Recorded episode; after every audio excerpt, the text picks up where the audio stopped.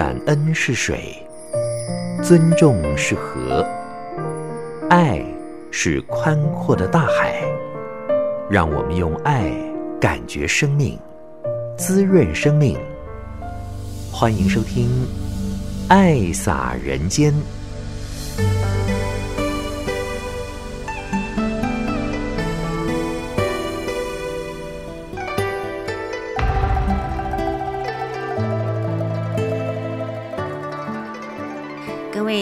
友，您好，欢迎您收听《爱洒人间》节目，将爱洒在人与人之间。我是慈韵。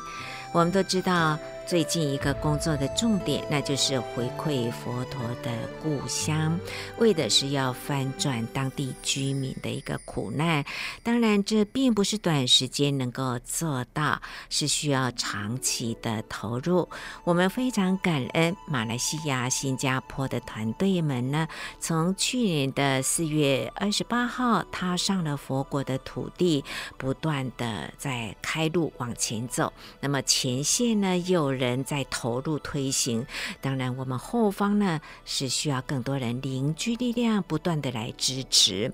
所以从去年的岁末祝福，我们发起的红发立生，这是呢要持续来做的一个使命啦。有人会说，上人要做的事情那么多，这一代有可能全部做到吗？即使这一代可能没有办法完全的达成，不过呢，我们就从这一代开始，一边开道一边说法，师父不断的说，弟子们不断的开啊。那么终有一天呢，我们能够翻转当地的居民啊，让他们的生活有一个翻转的希望了，这是可以看得到的。毕竟这是上人多年的心愿。那么在去年开始，因缘已经。成熟，慈济志工的双脚来到了印度菩提伽耶以及尼泊尔的蓝毗尼，这个双脚踏稳的，就是发大心地大愿了，让因缘可以。连连接接，连连接接，那么我们就有希望可以合力来完成这一份上人最大的使命哦。好，净思弟子要共同的努力，使命必达。就进入今天的爱洒人间。分别心相真实，有无常短明显显白。无碍辩才常转法轮，为地显多一言于诚。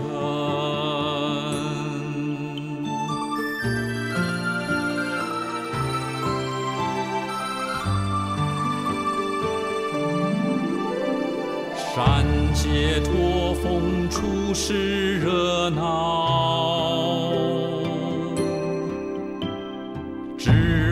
清凉永洒无明，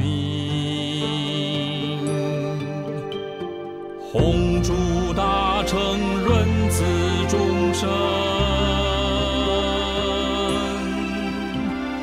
布善种子，便功德天。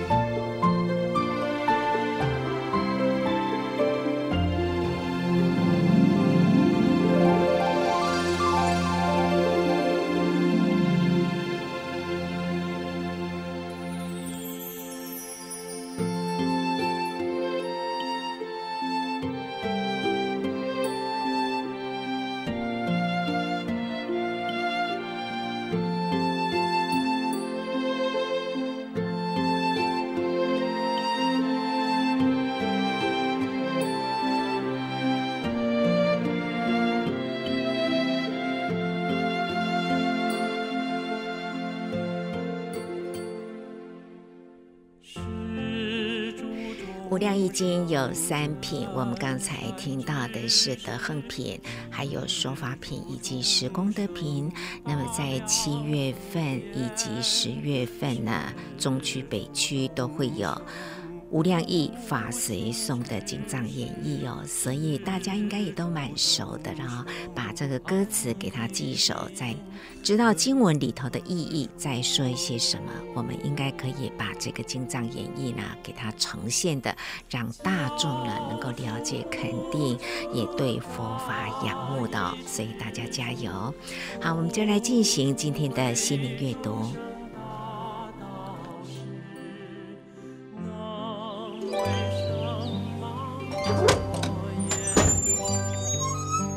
打开心门，迎接阳光。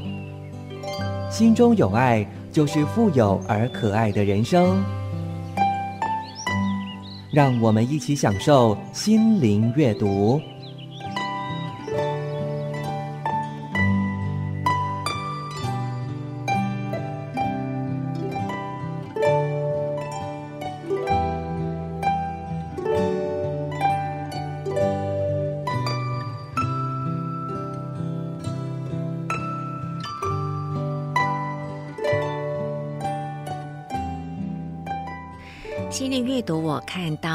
这一篇标题叫做《非常好的四句话》，里面说呢，什么叫做幸福？白天有说有笑，晚上能够睡个好觉，那就是幸福。什么叫做智慧呢？安排的事情能做好，没有安排的事情能想到。那么什么叫 EQ？说话让人喜欢，做事让人感动，做人。让人会想念，那就是代表你的 EQ 好。那么，什么叫正能量呢？给人希望，给人方向，给人力量，给人智慧，给人信心，还给人快乐。好，非常好的四句话，就跟您共同的分享。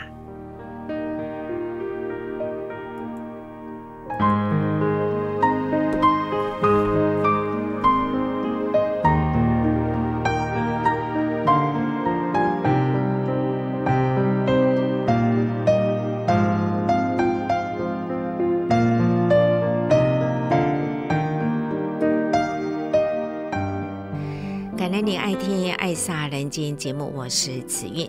今天呢，将为您安排的是六月十二号星期一下午两点半的固定慈善之夜的一个分享。我都称呼它是慈善周会啦，这样子就很清楚啊。那么在这一天上人就谈到了，每每听到过去的历史足迹。慈济历史上的今天是讲不完，爱的能量不断的接力。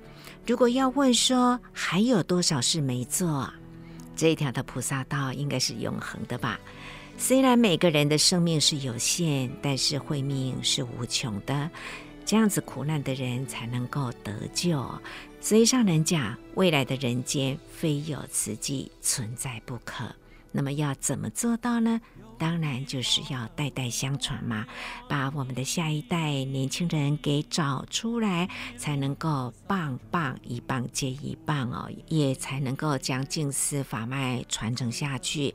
慈济宗门的路呢，越开越广阔。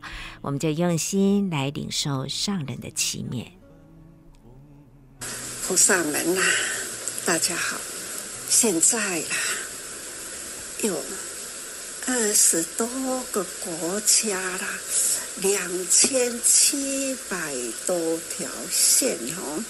那现在我们大家共同聚聚在这个时候，听到了各位菩萨分享啊，每一周星期一都会听啊，听啊。过去，但是现在所说的过去，不是呢很遥远前的过去，是一个星期前的，或者是今天的、昨天的事，讲不完。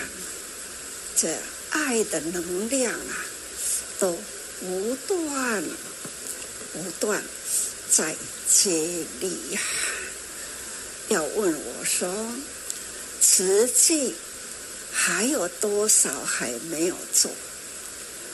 那到底我还要再开出什么道？光是现在啦，这一条菩萨道，那就是永恒的啦。人生生命时间总是有限呐，一直四大事业，从慈善一直到现在，已经了快要一甲了。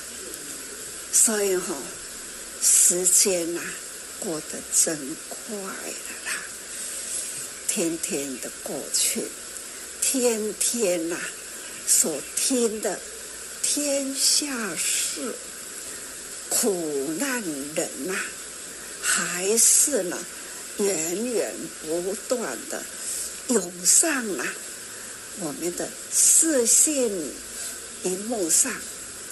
天天呐，回来的信息，我都是心疼惜呢。这个时代，这个时候所受的苦，比过去的人呐的苦是更苦。过去的人呐，家庭啊，社会啊，就是穷归穷啊。贫归贫啊，但是呢，社会从光复以来呢，都是平平安安呐、那经济呢，不断不断的繁荣起来，社会的建设啦，开山挖洞啦，开道路啦，所以交通也方便啦。这种国际间的航线呐、啊，不管是航空或者是海上，这都是呢很发达哦。所以啊，运出去的物资，哪里有灾，哪里有贫有苦，总是呢从台湾呐、啊，或者是呢。从国际间，或者是呢受难的地方就地采购，总是呢为的啦是苦难，是贫，是急，各种各种的紧急苦难，实在是数不清啊，真多啊。好在啦，好在慈济人呐、不只是呢出力，及时启动啊，去帮助、去救助，同时呢，还是不断开源度众，菩萨招生啦、启发爱心啦、点滴啦、用爱啦。这样的力量，人人尽心力，点点都是如甘露啊！我们从开始那一点一滴，总是呢，都是很珍惜。该做的，我们呢，一定使命必达，一定会做到。不管是济贫、救急、救病等等，我们呢都有做啊。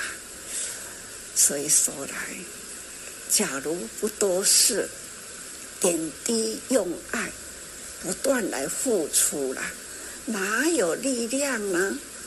所以，因为有人人呐、这种爱的能量，世间呐、真理、道理，总是呢一条，这一条呢就是爱，真诚的爱，而且呢愿意付出，呃无所求，不计一切的愿意付出，这都是呢。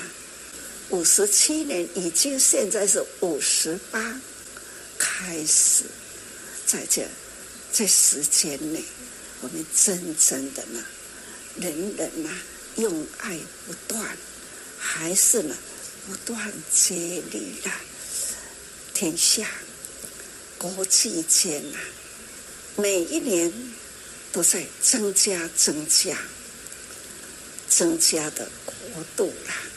总是呢，又发现了哪一个国家有灾难，新的过去没有听过。刚刚你们也在报啊，立陶宛哈这种天灾呀、啊、人祸啊，尤其是刚刚基恩他们呐、啊，在乌克兰俄乌战争啊，在华沙这俄乌战战争啊。难民呐、啊，他们呢在逃难呐、啊，哈，苦啊！听到难民呐、啊，总是会心里很不舍，比天灾啦更严重。天灾啦，不管呢是怎么样的大灾难，几天过后啦。所以看到了啊，哪一个家，哪一个村，哪一个镇有严重的灾情，不管它多么严重，总是呢，大家动员起来，爱的能量投入灾区，去抚慰，去付出，去复建等等啊，就如九二一。我们盖了多少学校啊？光是台湾呢，我们从九二一开案一直来，为台湾呐、台湾的学校漏水啦，或者是呢缺损啦等等啊，总是呢会提案到瓷器来，因为到来瓷器啦。就会快速关怀，所以的就会快速启动，因为教育了孩子的呢学年有限呐，六年级的假如啦，告诉了孩子，没有快速为他改福建后了，让他安心就学。这学年很快就过去。刚刚我们也听到了，高雄的朱老师他们呐、在分享，还提起了八八水灾的时候，莫那克的灾情，教联会去住在呢森林里，底一个所在开课啊，辅导课啊。一挂学校拢损害去了，在教联会呢，就是在那里好几个月，归半年以上了。囡仔让他可以停课不停学，囡仔还是继续该辅导，让他们呢还赶得上他的课业，最后都是很感人呐，不请自私啦。同时呢，付出无所求，有的时候还为孩子啦添文具，还为孩子呢鞋子缺校服，都是呢这样的付出哦。所以说来，慈济团队人人呐、很甘愿付出。付出无所求呢，还会呢欢喜充满。最近几天来，教联会老师回来金色啦，听他们在分享，回忆过去啦，看看现在的老师们，还有呢过去的相片呐、录影带啦，再。播放出来，对照一下。哦，老师啊，你过去你看他们哦，信不信呐？那现在啦，每一位坐在我前面的呢，已经他们都变了啦，这叫做行运运呐，这是维系的在变变，每一秒钟呐。天地万物啦，山河大地啦，同样的不断在变呐。何况人呢？人的变呢更快速。我们最近毕业典礼啦，慈大、慈科大，我就问啊，一共几届毕业生啦？几专呢？是第一届的，所以讲吼，三十多年啦，他们的就业、事业啦，建立家庭啦，他们呢，现在啦，有为做阿公诶，就是阿嬷咯吼，那这样的人生啊，名称呐，也不断在换。过去你是学生哦。现在呢，你是教授啦，你已经建立家庭啦，不只是结婚啦，生囝啦，囝，个生囝啦，所以呢，你变阿公啦。一个人呢，总是青春的时代、中年的时代，慢慢进入了老人呐，所以呢。做阿公阿嬷，人的名称呐，总是呢，都一直一直不断的变换。但是呢，囝都是囝，老辈都是老辈，师父都是师父，地主都是备注，这样的名称不变。但是呢，人所扮演的名称会有变。我的名称没变啦啦，因为我的师父在我师我师的记忆中啊，我在看呐，年轻的一代一代，看到我们的事业呢，也一届一届啦，在毕业，很开心，开心的就说，好在当初在花莲呐。这样偏僻的地方，有了慈济，从五毛钱开始到现在，现在的花莲已经呢很繁荣啦，交通呢已经方便了啦。不管是呢山路来，从收花回来，现在很放心，坐在车上。高栅呢，一边是山壁，一边是大海，那是单行线。现在啦，不关系去铁路、公路，随时呢都会有交通。时代不一样啊，交通发达，经济呢也在节节高升啊。当然，这都是好事。很欢喜，不过呢，因为现在资讯快速，天天呐、啊，时时都有新闻，一个指头，开这一台，开那一台，都会看到了新闻，一条条的都是呢，好难看得这样欢乐啦，人生啊，苦难偏多啦。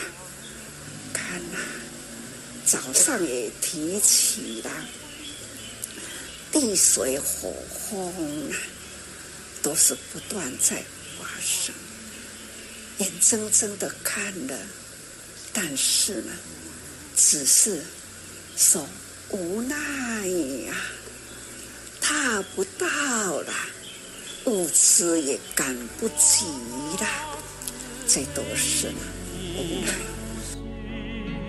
诸众菩萨应修行，一问能知一切。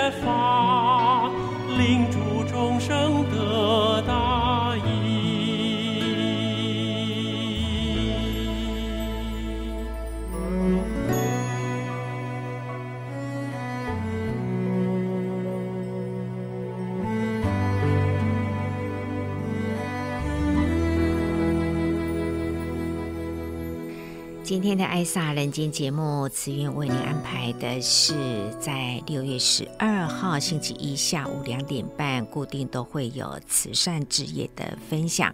慈善周会，上人心心念念，就是觉得天下苦难的人真是太多了啊！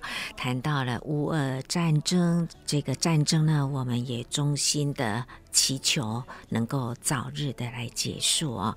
那接下来要谈到了回馈佛陀的故乡。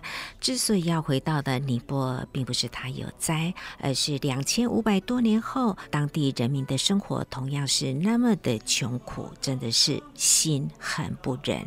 所以上人发大愿，敬赐弟子呢，就是使命必达，来做上人想要做的事情。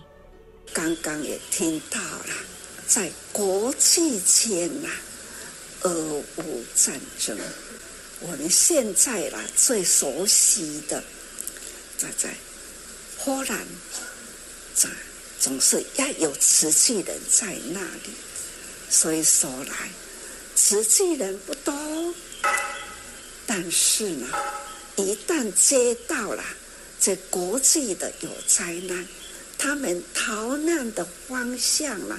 是逃到波兰的居多了，那我们那里呢，有了慈济人，慈济人呢要接这一波了，给他们的安定处啦，啊，供应他们的生活。刚刚大家都有听到，总是呢心里感觉有一点安慰，但是呢。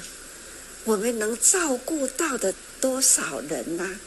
寒衣、毛毯，或者是呢食物，我们能尽心力是做到这样。接下来，他何去何从？他现在的家乡还是回不得，还是呢在战乱中？到底他们接下来要？如何安定呢？都是妇女啦，老人出去了，壮丁还要在那里固守家园，到底他们的家园固守得住吗？生命呢？安不安全呐？都不知道。到底之后还能见面吗？那样的骨肉亲情呐、啊，总是在那个时间，总是活生生的车开了啦。以心何忍？所以一滴心呐、都是第一种不忍，很不忍心。他们这样的生活，到底他们何时能团圆呐、他们未来的生活，这一群幼小的孩子，他们怎么办呢？这都是呢，让我心放不下了。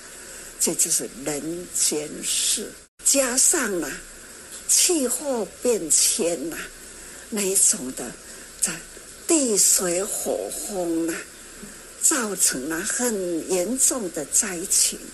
我们能帮助到的极有限，我们的看不到、帮助不到呢，是大多数。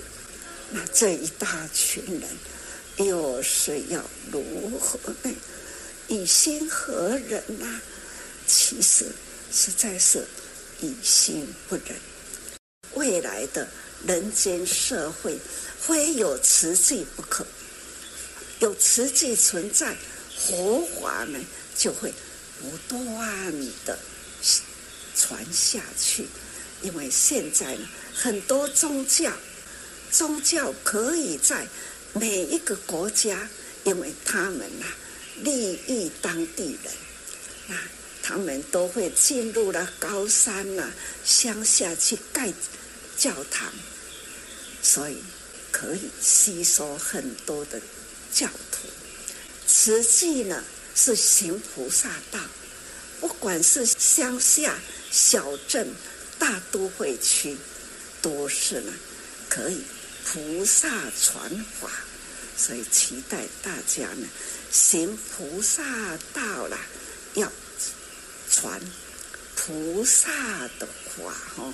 那实际就是哈，总是呢，感恩呐，感恩全球菩萨们呐，一棒交给一棒哈，我们终生慈济到最后一口气，还要呢快去了，紧接着还要再回来。我现在了，还有一大群的小菩萨哦。过去是叫师父啊，现在是叫师公，现在叫师太，那这样的一代一代，无不都是我们呢去了再回来，再一代再传一代啦。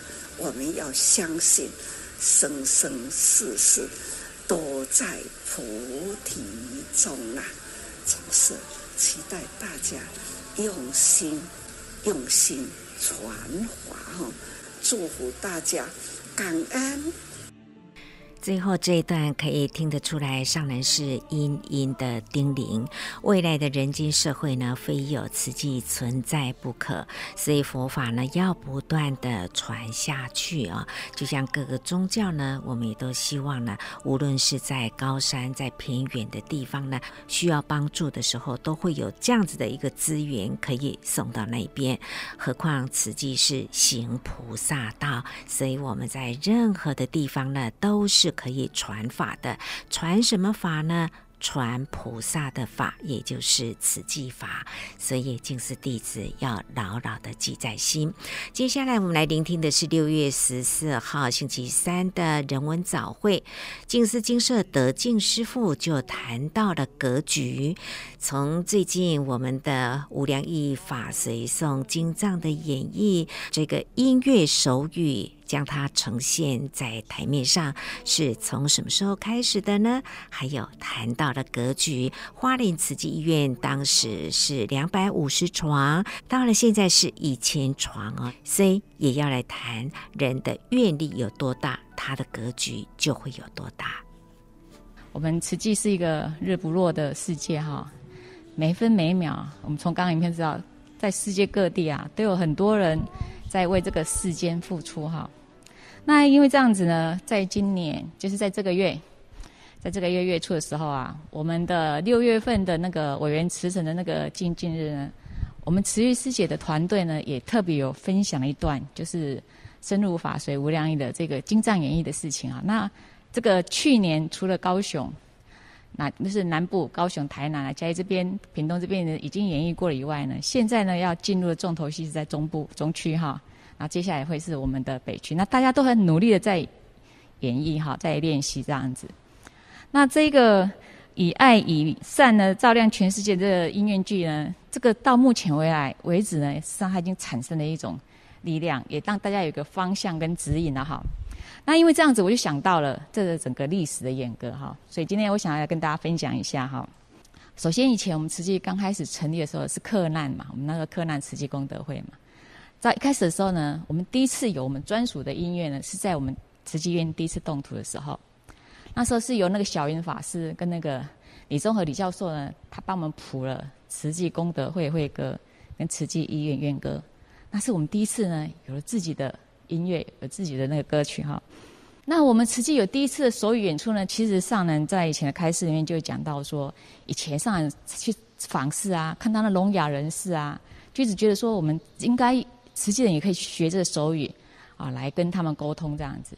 那后，后来静音师姐，她后来就去参加了看，在看到五灯奖里面的表演呢，里面的人员去跟他们学嘛。学以后，他们有把手语呢带回来。但是那个时候呢，大家都是仅止于在练习这样子。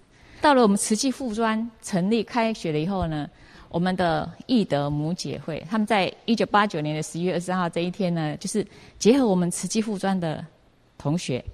大家一起用手语呢来演出了慈济校歌，那个慈济附专的校歌，所以那时候当然对我们来讲也是个很大的一个迈进了，因为从原本的歌曲跳出来，开始有手语的这个表演的演出哈。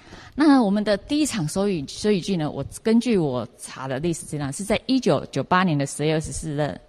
那时候是我们北区的岁末祝福哈，静阳师姐啊，静怡师姐啊，静师姐，就是我们早前那些资深的委员几十个人，他们那时候啊自己是编导，自己去编的创作一个叫《慈济列车》，他们就是自己把当年跟随上人怎么去开创瓷器世界，怎么去推动我们的瓷器啊，怎么去访视访评啊。他们把这个情形用手语句把它就是演绎出来了。哎，这是我们历史上的哎第一次看到在岁末祝的时候啊，有这样子的演出哈。因为静阳师姐是我们智多星啊，早期她参加我们瓷器的时候，她也会自己编歌哈，就是用别人的曲调，但是唱成是我们瓷器要的内容哈。然后她也会常常去编一些，因为他是教小朋友嘛，会常去做一些什么演剧或话剧或什么之类的。所以这对我们慈济来讲，他就又进了一步哈。我们慈济的第一场手语跟经藏的结合呢，是在一九九九年十一月二十九号那一天的中区的岁末祝福。那时候有台北的那个手语队啊，他们首次将我们的经藏三十七诸道品啊，跟手语把它结合在一起。以后的相关的演绎呢，就开始有这种经藏跟手语的结合，像什么护摩恩重难报经啊，像我们的无量义经啊，这些点点滴滴，我们地藏经，这些慢慢慢慢就一直出来了哈。我们第一场。就千人的音乐那个手语剧呢，是在二零零九年十二月的时候呢，由马来西亚，他们那时候用一千一百零八人啊，零八位的那个入境藏菩萨去做清净大爱无量义的手语剧音乐手语剧的演绎。他们那时候就开始说，如果要参加金藏演绎呢，要斋戒，要素食，他们才可以让他。让他们参加演绎这样，所以当然这一件事情在当时呢，在整个马来西亚也是一个很大的轰动哦。所以后来他们来这次演出以后呢，还开始到整个马来西亚各地不断的再去公演这样子哈。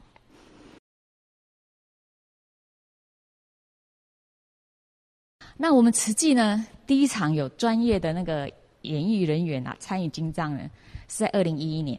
其实二零一一年那一年的水忏、啊。对我们台湾来讲，甚至到包括到全世界来，还是一个非常非常大的一个震撼力，也是对我们来讲很大的一个启发哈。尤其那时候呢，大家在透过这种忏悔的过程当中啊，去了解了很多哎自己过去所做的这些点点滴滴哈。那这一场的演绎出来后，当然它就延伸出来，因为他那时候他们是先在我们的花莲静思堂，就是先。演绎，然后呢，跟上讲说，哎，我们就是希望透过水忏呢，然后来推动环保，来推动带动这个人心嘛。那个二零一一年的那个下半年开始呢，就从我们的高雄啊、彰化、台中、台北啊，就陆陆续续的，总共有二十四场的那个演讲，然后每一场都是两千多人参与的，这个会众啊，都是上都几万人的哈。所以那次的影响力，那个威力，当然它就一直一直的延伸下来哈。到去年我们开始要做这种。《法华经》的这个演绎的时候，当然我们是越来越越往上进一层嘛。所以从刚刚的那个历史的简短的一个说明，就看大家可以看到说，我们也是从没有慢慢慢慢的就变成到了一个越来越具规模。就像我们的玉佛也是这样子哈，从一开始小小的，然后到后来慢慢到我们的静思堂，然后再后来到中正纪念堂，中正纪念堂又由从半场变成到全场。全场以后又变成了太南瓜，到所有的邀约各地的法师、各各地的那个机关的首长什么来参与，就是说从那个过程当中可以慢慢看到他的整个的演变哈。那这个当然就让我想到了一个事情，就是我们常常在讲的格局。其实很多事情你可以从小的地方可以慢慢看，看到一个人的做事方法，或者一个公司行号的一个处理方式哈。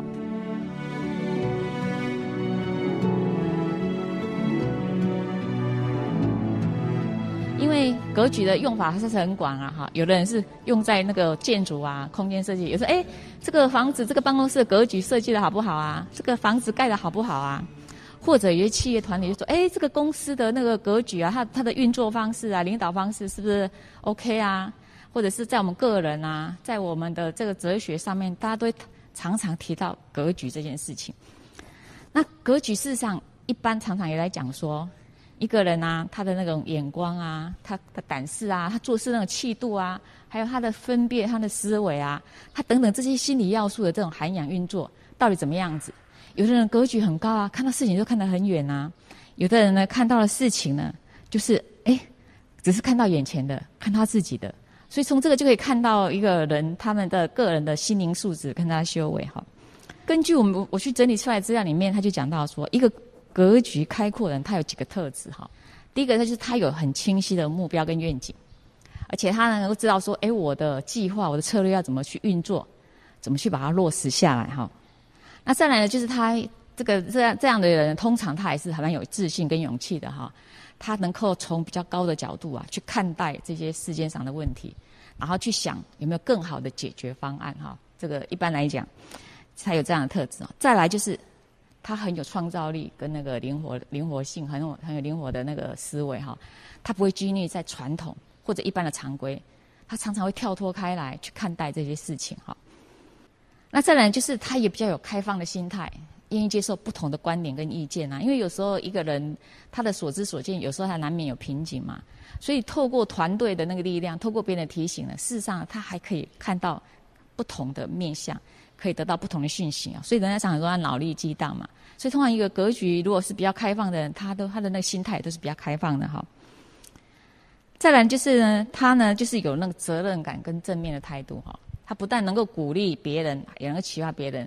常常透过一些事情是带着大家一起往前走的哈，这个在我们的一般来讲，大家在不管是心理学也好，或者是一边一般的哲学、社会学在讲这些事情呢，通常呢都会用一些比较几个要项来来论断嘛哈。那提到这个呢，我就想来跟大家分享，就是几个那我们的历史故事哈。首先，我要来跟大家分享，就是我们慈济医院的大厅哈。我们现在慈济大医院的大厅当然它很多用途嘛哈，有时候演艺啊，就活动啊，像早期我们的营队啦、受赠啊，甚至我们的活动啊，什么都在我们的大厅做哈。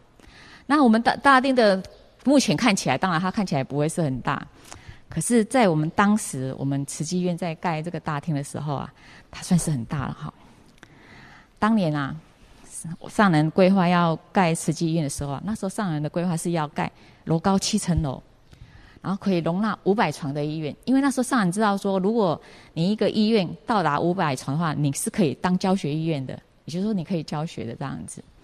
所以那时候上人心目中的医院是长这样子哈。可是那时候的建筑委员啊，还有那时候的院长、副院长啊，他们一直讨论，他们考量几件事情。第一个是经济的来源，就经费来源，因为那时候我们知道嘛，我们那时候盖慈济医院的时候呢。动土的时候才募到三千万嘛，可是那时候预计说要八亿嘛，这是落差很大的，所以当然整个建筑委员他团队他们就想到说，哎，钱从哪里来啊？到底有没有那么多钱啊？他们第一个考量这一件事情，第二件事情是考量到花莲的人口，因为花莲人口才三十几万，其实四十三十几年前、四十几年前花莲人口三十几万，现在还是三十几万了哈。然后那时候呢，整个团队就想到说，在花莲呢有八零五医院啊，有门诺啊。有省花，就是那个那个花莲医院、啊，都已经有那么多医院了，盖那么大医院做什么？再来，他们又提到了一个点，就是说，那时候我们要找，上不是说找医生啊、找人、找护士都很难吗？他就想到说，那整个医院的管理人力，这个人人才从哪里来？再来，那个耗电量啊，你你医院一启动啊，那个电力是非常非常可观的。所以呢，因为在整个团队的一个考量，就决定说，好。我们的医院啊，只要盖五楼，然后只要盖两百五十床的医院就好了。那时候就就这样子决议的。可是上人那时候就想啊，上人就是坚持要五百床啊。上人觉得说他的要盖的医院是很宏宏远的，他希望是以后能够像能够做教学医院，而且能够救更多人啊。所以后来就是大家折中了，折中说好，我们花莲的第一期呢，先盖两百五十床。好，然后呢，再来就是。它的整个相关的那个功能呢，要达到五百床的功能。第二期我们再增建，以增建病房为主。那什么哈叫做具有五百床的功能哈？那时候上来就是讲说，像大厅啊、开刀房啊、放射线，就是那些机器机器它检测的地方啊、行政啊、医师团队啊，他们这些服务啊，都可以发挥到。五百床的功能，然后呢，病房呢就先建两百五十床，没关系，病房再慢慢建这样子。所以，因为这样子，我们目前我们慈济医院有多少床，大家知道吗？我们目前慈济医院大概有一千床的病床。从花莲慈济医院盖下以后啊，上人也常常在讲啊，讲说啊，慈济医院从一动土开始以后到现在都还没有停过，其实像现在我们的就是医生宿舍、护理护理宿舍的旁边，还有因为后面不是现在又在盖吗？那时候上人就有在讲说，因为大家都当时都没有听他的建议哈，所以到现在整个医院啊都还一直在动，一直在动这样子。怎么会讲慈济医院的大厅呢？因为我们慈济医院的大厅从盖下去到现在，它还是那个样子。一样是佛陀问病问病图啊，一样是我们的护理人员的这一些的那个功能。同样大厅里，现在人多就是多摆一些椅子嘛。要办活动的时候，是椅子撤一下嘛。他到现在为止都没有动。当然，这个就是我要讲到的。当一个人他看事情，他在规划事情呢，他看的是比较远的、比较长远的话呢，当然他所处理的规划的事情，他这样就不一样了哈。第二件事情呢，就是要跟大家分享我们的国际赈灾。到目前为止，我们是没有国、没有国界、没有宗教的，我们就只有众生而已。就是哪里有受苦，哪里有需要帮助，我们就去嘛。像刚刚看到莫桑比克啊，我们刚刚看到了马来西亚，其实还有更更多的啊，像这次那个那个乌克兰的那个难民啊，土耳其或者是我们的约旦这一些，我们各地只要有需要的，我们都会去帮忙哈。那我们慈济呢，当然一开始是一种资源有限，爱爱心无限哈，然后取自当地，用之于当地的这种援助的精神，在推动我们的国际赈灾哈。所以因为这样的理念，我们从台湾跨出去到全球去了，然后呢，我们也超越了政治啊、种族啊、宗教啊，不管是你是什么什么国家啊、什么肤色啊什么，反正只要有需要的，我们一定要就是一定要去帮。所以我们现在已经一百二十八个。国家的足迹都已经走到了嘛？好，那我们的一行的一个准则，当时我们会去做这些，我们事实上是这个准则一直从我们做国际賑灾开始，一直都没有变，就是直接重点尊重务实、感恩及时，这是我们一直以来的人道关怀的一个大方向、大准则嘛。那这些的准则的那个人的精神啊，事实上是也是我们点点滴滴的那个。精神啊，去累积那个经验，去把它延续下来了，才慢慢慢慢延伸出来的哈。那当然，这样子的一个精神，它的来源就是在当时成立慈济功德会的时候，上人就有讲过了。他希望成就千手千眼观世音菩萨的精神嘛，他希望是闻声救苦，普度众生。所以，事实上在那个时候呢，已经把这个大方向、大目标已经定掉，说反正。闻声救苦嘛，观世音菩萨是只要哪里有苦难，他一定到嘛。所以我们的愿景、我们的方向都已经定掉了哈。那可是这过程当中，也不是说我想做就想做，我们心里也很多梦想嘛哈。那一九七三年的时候，那时候我看我们的资料啊，我们那一年的收入呢，一百多万而已，就是除了这些急难救助啦，还有长期救助户这一些收支什么，增增减减扣出来呢，还只剩下结余剩下二十几万而已。那在一九七四年那一年呢的九月呢，就是洪都拉斯，他们受到了一个叫做菲菲飓风的一个侵袭啊，受灾很严重。那时候呢，上人就集合了我们的委员，就决议说啊，想要拨十万块，托当时的中央日报呢，能够帮助那个洪都拉斯这样子。然后那一天开会决议，结议晚上，台湾就来了一个台风，叫做幻迪台风啊。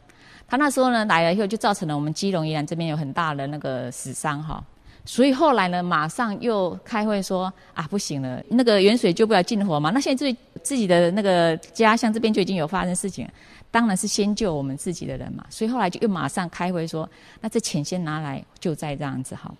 所以呢，这里呢就已经可以看到那个端倪哈。再到了一九八五年，那时候伊索比亚就是那时候是全世界都在救他嘛，因为那时候他们的那个。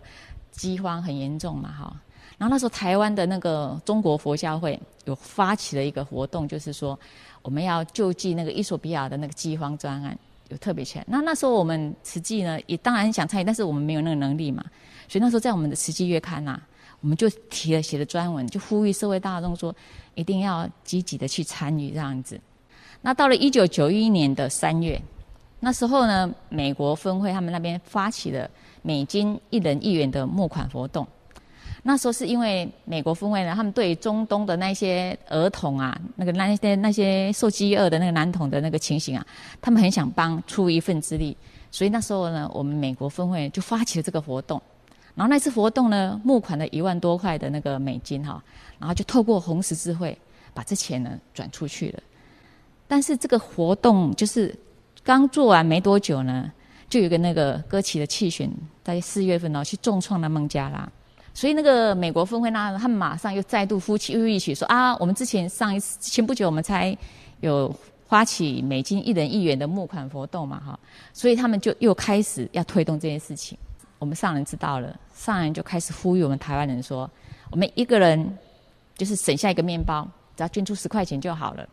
上人也跟着，希望大家能够把这份心给发挥出来哈。所以那一次的活动呢，募得了美金十五十五万多哈。那当然那一次也是由美国分会代表我们基金会呢，把这个笔款呢，就是拿给红十字会哈，由红十字会去协助这个孟加拉的那个灾情哈。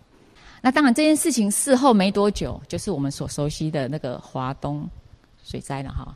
就是后来大大陆的那个华东地区发中发生严重的水灾。那这个时候，我们的慈济的国际赈灾的这个道路呢，就开始有了不一样的一个展现了哈。那时候就提出了五个原则，就是直接、重点、尊重、及时跟务实。